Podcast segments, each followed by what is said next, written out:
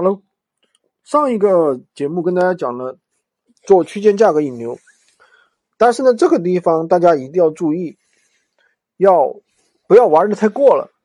玩的太过了就容易违规。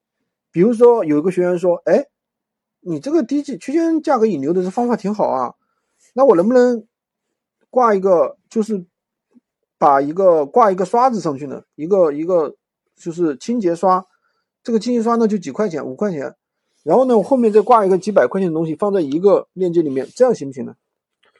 我说你最好不要这样干，这样干的话容易被被闲鱼那边判为低价引流违规。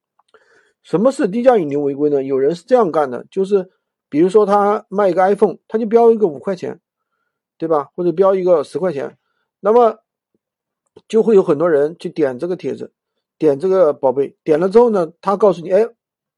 先要和我咨询，否则我不卖，对吧？他咨询其实他也不是假咨询，他就是让你关注他的微信公众号或者加他的微信，其实他这就是一个赤裸裸的引流。那么现在闲鱼对这种管的也在关注，所以说，所以我们做区间价格的时候一定要注意，你不要把完全不相干的两个产品放在一个链接里面啊，这样肯定是有问题的。这个是第一个点。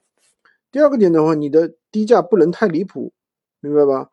你的价格不能低的太离谱，不能低的低的，比如说写个是吧？几百块钱的东西，你写个几块钱，那就很有可能被判为低价引流违规。好的，今天就跟大家分享到这里。